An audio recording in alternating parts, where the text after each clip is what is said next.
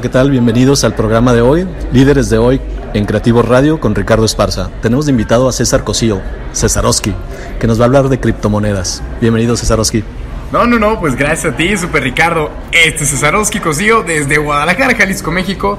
Y como siempre, un honor estando aquí en este tipo de programas donde podemos compartir temas, por ejemplo, como liderazgo, cripto, que es uno de los que más me gusta, más me apasiona. Y para la gente que luego piensa que esto es muy adulto, pues tengo 19 años, que esto es como la sorpresa, que no los engañe la voz, que no me estén viendo, pero aquí estamos.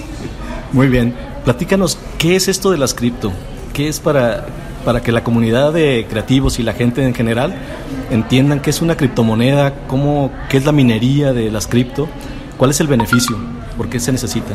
Claro, chéquense de entrada, aquí hay que entender una cosa, por ejemplo, y voy a desmentirlo así de pe a pa, porque de pronto yo le digo a la gente, oye, de pronto yo le digo a la gente, oye, ¿qué has escuchado? ¿Qué piensas del Bitcoin? No, te dicen cada cosa que es como, tas, tas, slap across the face. Como, no, no, ahí te va así, sin tanto rodeo y súper sencillo. Bitcoin es una moneda digital, o sea, no existe físicamente, ¿sí? Esta es descentralizada, lo que quiere decir que no existe ningún banco, país ni entidad financiera como intermediario. Básicamente es una moneda, te puedo decir, del pueblo para el pueblo, ¿no? Donde nosotros le generamos un valor. ¿Por qué? Porque como no hay intermediarios, somos las que propiamente la respaldamos. Y esta pues, se puede hacer, puedes comprar lo que tú quieras siempre y cuando acepten cripto. Por ejemplo, y no te estoy platicando cosas en China, en Estados Unidos. Aquí en Guadalajara, finales de Naciones Unidas, no sé si ubiques ya donde hay una gasolinera y todo eso, hay un restaurante de mariscos que se llamaba, bueno, hay dos, uno que es el Memín y otro que se llama Ikir.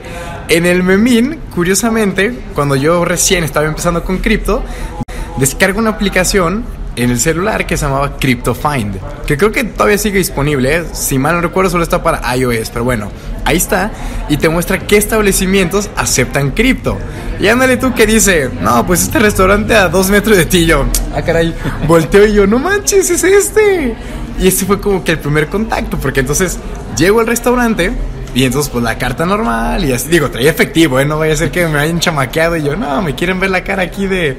Y ya llego y les digo, oye, este.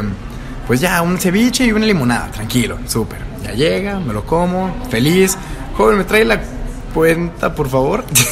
ya me trae la cuenta y yo, como 90 pesos. Hija de su madre. Y me quedo viéndola como 5 minutos así de. Y este tipo, ¿todo bien? Este, ¿quiere que traiga la, la terminal o algo así? Y yo, eh, sí, pero ¿acepta pagos con Bitcoin? Me, dice, ¿con qué, perdón? Y yo, puta, ya le caí. me dicen, con Bitcoin. Ah, claro, sí, sí, sí, sí, sí, por supuesto. De hecho, ¿con qué va a pagar? Y yo, ay, ahora dígame más bien con cuál quiere que le pague, ¿no? Y ya me dice, no, pues si prefiere con Bitcoin Cash, que es una bifurcación del Bitcoin más rápida, ¿no? Entonces, como, ah, ok, supe, ya fueron por el iPad del gerente. Y yo desde mi celular escaneo, el monto que es, ¡fum! Hago la transacción, que es cuestión de segundos. Y me dice, ya quedó. Y yo, ¿ya? ¿Ya? Y yo, ah, no hay etiqueta. Y me dice, ah, pues, pues si lo quieres, pero ya está registrado ahí en tu blockchain. Y yo, ah, sí, cierto. y entonces fue como el, wow, salí y me sentía súper poderoso haber pagado con Bitcoin. Claro. Lo malo es que al día siguiente el precio subió y entonces en lugar de haberle dado 90 pesos, le di como 300. Digo, pero nadie va a saber, ¿verdad? ¿Y cómo, cómo es, quién regula esa fluctuación de los bitcoins? O sea, te refieres al precio, ¿no? Sí, ¿quién, quién lo define? ¿En qué momento sube y baja? Eso es muy interesante porque luego te digo, la gente puede pensar que es a partir de que China, que Estados Unidos, que se deja influenciar como invertir, no sé, en acciones, una cosa así, que tiene que ver con la empresa. Aquí con las criptomonedas no es así. Aquí lo que varía o lo que hace que el precio suba o baje es la oferta y demanda. O sea, ahora sí que no hay, no hay mucho chiste, no hay mucho truco. Simplemente, si un mercado quiere Bitcoin y los vendedores no lo sueltan, el precio va a subir. Lo mismo, y por ejemplo, aquí hay un factor muy divertido que siempre hay como una economía escalable de Bitcoin. Aunque si el precio baja, o sea, no siempre lo van a ver subiendo, porque si ven algo que se sube y sube y sube, lo mejor es alejarse de ellos. En cualquier momento truena y se va para abajo, ¿no? Entonces, Bitcoin su máximo histórico ha sido de 20 mil dólares. Y fue hace diciembre de 2017, o sea, un año, casi dos años, cuando fue. Entonces, aquí lo divertido es que, por ejemplo, sí, la oferta y demanda define el precio del Bitcoin, pero eso en teoría lo hacen los mineros. Las personas que minan Bitcoin son las que a final de cuentas deciden el precio en el que va a estar Bitcoin. ¿Por qué? Porque los mineros son máquinas que lo único que hacen es verificar transacciones. O sea, si yo a ti te mando un Bitcoin, un minero se asegura de que te llegue el Bitcoin sencillo, en tres pasos. Primero, yo tengo un Bitcoin, súper. ¿Te llegó el Bitcoin? Excelente. Y el tercero, yo creo que el más importante, es que no hay un doble gasto. Ese Bitcoin solo te llegó a ti, no se duplicó, no se perdió. Si esas tres cosas se cumplen, ¿qué creen? El minero se ve beneficiado con 12.5 Bitcoins cada 10 minutos. Sí, entonces la gente, obviamente minar Bitcoin, digamos que no es tan barato, sino es antes, hace 10 años, porque Bitcoin surgió en el 2009, ¿sí? Entonces, hace 10 años tú podías agarrar tu computadora, más, tu, tu celular y te ponías a minar y entonces te daban 50 bitcoins cada 10 minutos. Pero hay una cosa, un suceso llamado halving. Ese halving, así como Alvin y las ardillas, pero con H, halving, se refiere a que los mineros van a recibir un 50% menos de lo que minaban antes. O sea, del 2009 al 2012 minaban 50 bitcoins cada 10 minutos. Del 2012 al 2016, ¿cuánto crees? 25 bitcoins y luego exacto y del 2016 al 2020 o sea el próximo año 12.5 nos quedan 6 7 meses porque el halving es en mayo. O sea 7 meses para que los que estemos minando todavía reciban 12.5 bitcoins cada 10 minutos. Después de eso a partir de mayo del próximo año hasta el 2024 6.25 y así y así y así. Entonces ¿por qué digo que los mineros definen ese precio? Porque las máquinas, como están conectadas y consumen muchísima electricidad, luz, mantenimiento y todo, pues por ejemplo, no es lo mismo decirte que ahorita el precio de un Bitcoin es exactamente de... Mira, aquí a tiempo real, para cuando estamos grabando este podcast, de 7.128 dólares. O sea, 140 mil pesos, ¿no? Redondeándolo. ¿Va? Exacto. Entonces imagínate que los mineros están recibiendo 12.5 bitcoins cada 10 minutos, o sea, 89 mil 190 mil dólares, ¿sí? Entonces, eso es el costo ahorita y los mineros están a gusto con ese precio y todo. Pero ¿qué va a pasar en mayo cuando el de 12.5 les dejen a 6? 6.25, ¿sí? Entonces, de los 90 ya estamos minando 45. Y es como, ah, caray, ah, caray, las cuentas ya no me salen, ¿no? Si ahorita yo era feliz minando 12.5 porque los costos me salían así, ¿cómo que ahora me, quitan, me quitan la mitad? Pues, ¿qué tengo que hacer? Subir el precio del Bitcoin. Porque las personas que minan Bitcoin son como los que lo obtienen de manera natural. Es como meterte a una cueva y extraer el oro. Entonces, pues, ¿cuánto te costó a ti extraer ese oro, no? Pues, me costó 140 dólares. Pues bueno, yo lo voy a vender afuera. O sea, el esfuerzo de minarlo si ahorita está en 7 mil, lo van a subir a 10, 11, 12, porque ya no están saliendo las cuentas. O sea, en 6.25 tendría que estar en 14 mil dólares para que vuelvan a estar en esos límites. Ok. ¿Sí? No, pues muy interesante. Y, y, a todo esto, los mineros, ¿quién es un minero? ¿Qué, ¿Qué, perfil tiene que tener un minero para, además de, de saber operar ese aparato, ¿no? Perfil guapo, que sea... Nada, te creas. No, o sea, realmente cualquier persona puede minar. O sea, antes tendrías, como te platicaba, con tu propia computadora lo podías hacer, pero ¿qué pasa? La dificultad de minería se vuelve cada vez más difícil. Y, y, esto debido a que más personas quieren minar Bitcoin. Entonces no es lo mismo que en un principio pelearas tú y 11 personas más por el Bitcoin, ahorita tú y 11 millones de personas más. ¿Estamos pero, de acuerdo? Sí, sí, eso me queda claro. Pero no se requiere algún conocimiento técnico, es decir, que conozcas de algoritmos, matemáticas. No, depende también de qué cosa. Por ejemplo, para minar tienes dos caminos. Una es solo o en un pool. Si minas tú solo, ahí sí tienes que tener un poco de conocimiento, ya sea que tú compres una máquina y la estés programando en tu casa, pero entonces tú te encargas de la luz, del mantenimiento, la programación, y ahí sí, por ejemplo, hay páginas que ya te ayudan a programar el algoritmo. O sea, que te dicen, tú nomás conecta la máquina, esta enchufa a la computadora para que quede ya pues actualizado lo que tú quieras.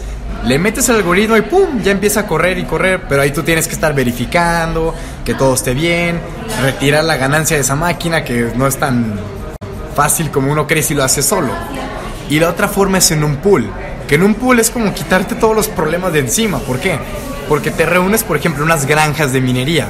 Hay empresas que tienen como almacenes completos en Islandia, en Kazajstán, en China, en Rusia, donde lo que ellos hacen son dos cosas. Una, si tienes mineros, puedes mandárselos a ellos.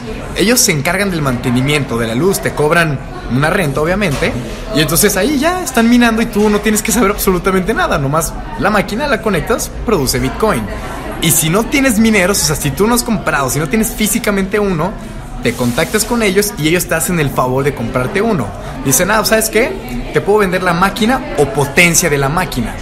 Sí, porque una máquina completa cuesta como 3.500 dólares. Pero entonces te los pueden vender desde 500, 1000, 2000. Entonces es como la potencia, ¿no? De, ah, ¿sabes que Yo quiero 5 terahashes, que el terahash es como decirte el caballo de fuerza. Yo quiero, yo quiero 5 caballos de fuerza. Entonces vas a pagar por eso y los contratos son de 3, 4 años, donde todos los días vas a recibir una fracción de Bitcoin correspondiente a lo que tú pagaste.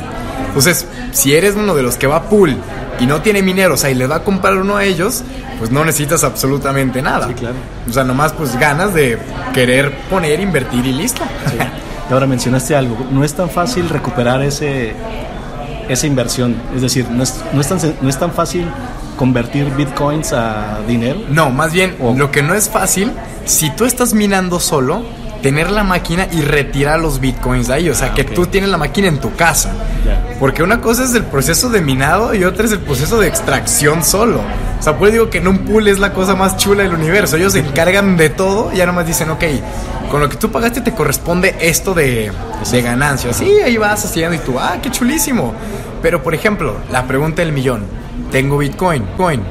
¿Cómo lo convierto a pesos? Exacto. ¿Sí? ¿Y en qué momento lo voy a convertir a pesos? ¿Y en qué momento? Por ejemplo, yo ya llevo tres años mirando en un medio año gastado así en mi casa, una cosa espantosa, por eso les digo que minar en casa es una cosa horrible, nomás para que se den un, un dato. No sé cuántos paguen normalmente de luz, pero yo creo que pagar por tres días mil pesos de luz es exageradamente caro. Entonces imagínense, por tres días tener una máquina conectada, dije, no, qué esperanzas tenerla tres años, imagínate. O sea, y lo peor es que el costo-beneficio no te da. Ni lo que minas te da para cubrir esos mil pesos diarios. Claro. Entonces después ya fue cuando dije, ok, creo que tengo que buscar un pool que sea accesible y confiable y todo. Entonces ya encontré unos, conecté unas máquinas y compré otras allá. Entonces, una vez que yo recibo ese Bitcoin, ya es mío. O sea, yo decido si me lo quedo, lo conservo o si lo vendo.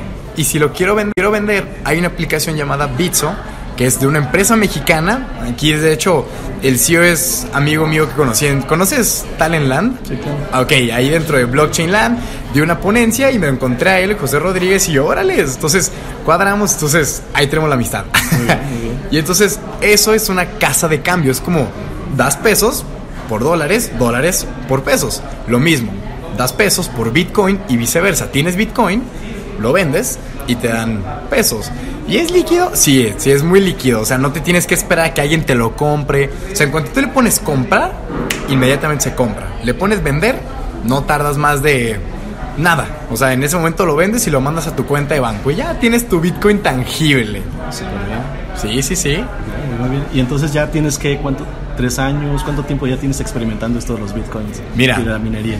Ahorita, pues como les digo, 19 años, sabrán que entonces si ya llevo 3 años, 3 años minando, 4 ya tengo como que de experiencia. O sea, desde que me gradué de la secundaria, o sea, empezando prepa, fue como que yo empecé a leer un libro llamado Padre Rico, Padre Pobre. Es, es como la vieja confiable de todos, ¿no? Sí. Entonces ahí pues empecé a ver temas como haz que tu dinero trabaje para ti, aprende a invertir, pero pues lo mismo leer eso cuando tienes 15, 16 años a cuando ya eres adulto que tienes un flujo de ingreso de algo, ¿no? Entonces fui yo como de, madre, si entonces yo cómo hago todo esto, ¿no? Y platicaba de, sí, tú tienes que pagar deudas y yo, ¿deudas de qué?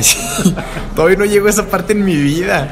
Y entonces de alguna manera se me hacía más fácil porque dije, ok, si soy chavo y no tengo mucho que perder ahorita, o sea, no tengo que cargar con estas responsabilidades, puedo ahora sí que cagarla. O sea, puedo experimentar en cosas y darle todo. Entonces, por lo primero que yo empecé fue bienes raíces, pero te das cuenta que alguien de 16, 17 años no tiene como que mucho futuro así, ¿no? Entonces yo dije, híjoles, entre que conseguía a alguien que quisiera comprar, comprar una casa, departamento, yo invertir en eso, pues dije, bueno, creo que esto es una opción, pero la dejaré para después. Ahorita no. Sí, claro. Y luego yo dije, bueno, acciones, bolsa, a ver qué tal. Pura pérdida de dinero, así. O sea, entre que no les sabía mover, que era una cosa muy nefasta. Por eso es que, o sea, con las criptos hay tres cosas para tú apalancarte. La primera es el holding, ¿ok? Y este holding a qué se basa? Tú comprar Bitcoin, porque ojo, luego la gente me dice, oye, o sea, un Bitcoin está en 140 mil pesos. O sea, digamos que no muchos así tienen para un Bitcoin completo. La buena noticia es que se pueden comprar fracciones. O sea, puedes poner, por ejemplo, 100 pesos de Bitcoin. Estamos hablando de que 100 pesos equivale a 0.00071 Bitcoin. Sí, o sea, es una fracción de fracción, pero tienes Bitcoin. Entonces, tú compras eso, no tienes esa fracción de Bitcoin. Y entonces, ¿qué haces? Es holdear, haces holding, como en inglés, hold, esperar. Simplemente lo guardas como si yo tuviera un lingote de oro en este momento. Pues, ¿qué haces? O sea, no vas a comprar a la tienda 7000 gancitos con un lingote de oro. O sea, dices tú, pues lo guardo. Si vale más, chulísimo. Eso está pasando ahorita. O sea, la gente que hace holding compra Bitcoin, ya sea uno, dos, tres fracciones, para guardarlo. No lo mueve, no lo compra, no lo vende, lo deja ahí. Está el trading, que es comprar barato, vender caro. Ahí sí es meterte en rollos de análisis técnico fundamental, estar en la compu picando botones, tronarte los ojos, porque para nuestra mala suerte, se podría decir, el mercado cripto tiene mayor movimiento de madrugada. ¿Cuándo? Cuando Asia y Europa dicen buenos días mundo. Sí.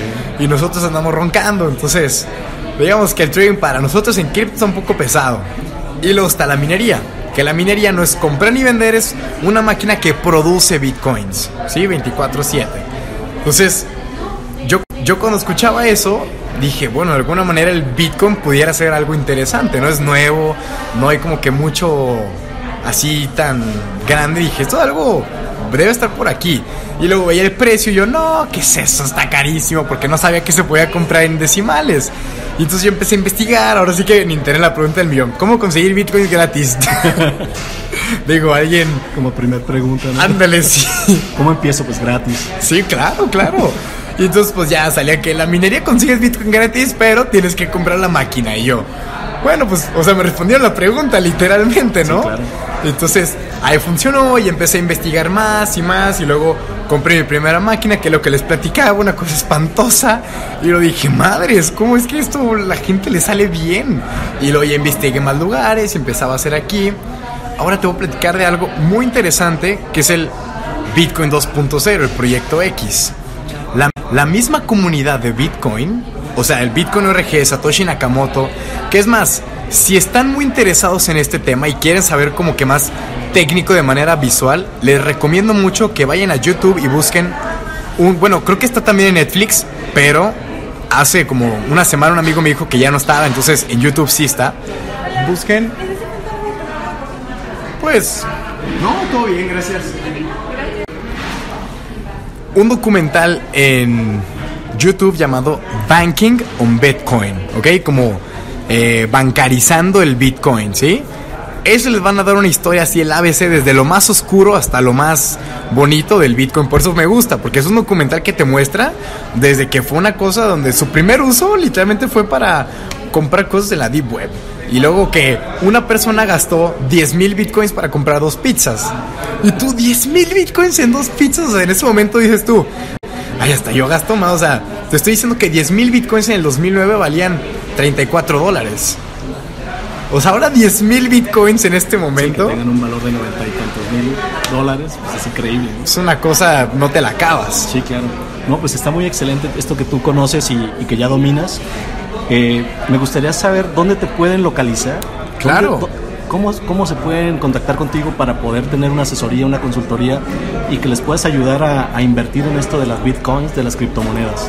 Por supuesto, de entrada les regalo mi WhatsApp, ahí tienen mi número personal para lo que ustedes gusten.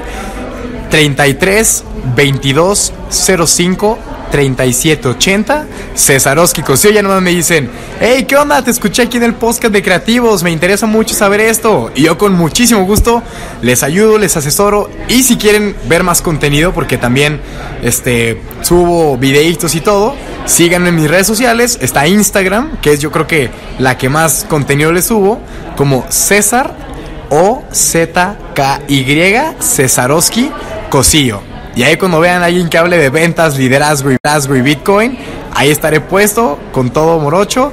Y también pues el podcast Venta, Liderazgo, Bitcoin y seguimos hablando de todo esto. Excelente, muchas gracias César. Pues bien, como ven, un joven de 19 años, todo un líder en bitcoins, en las criptomonedas. Y bueno, este fue el programa para Creativo Radio de Ricardo Esparza, el líder de hoy. Hasta luego.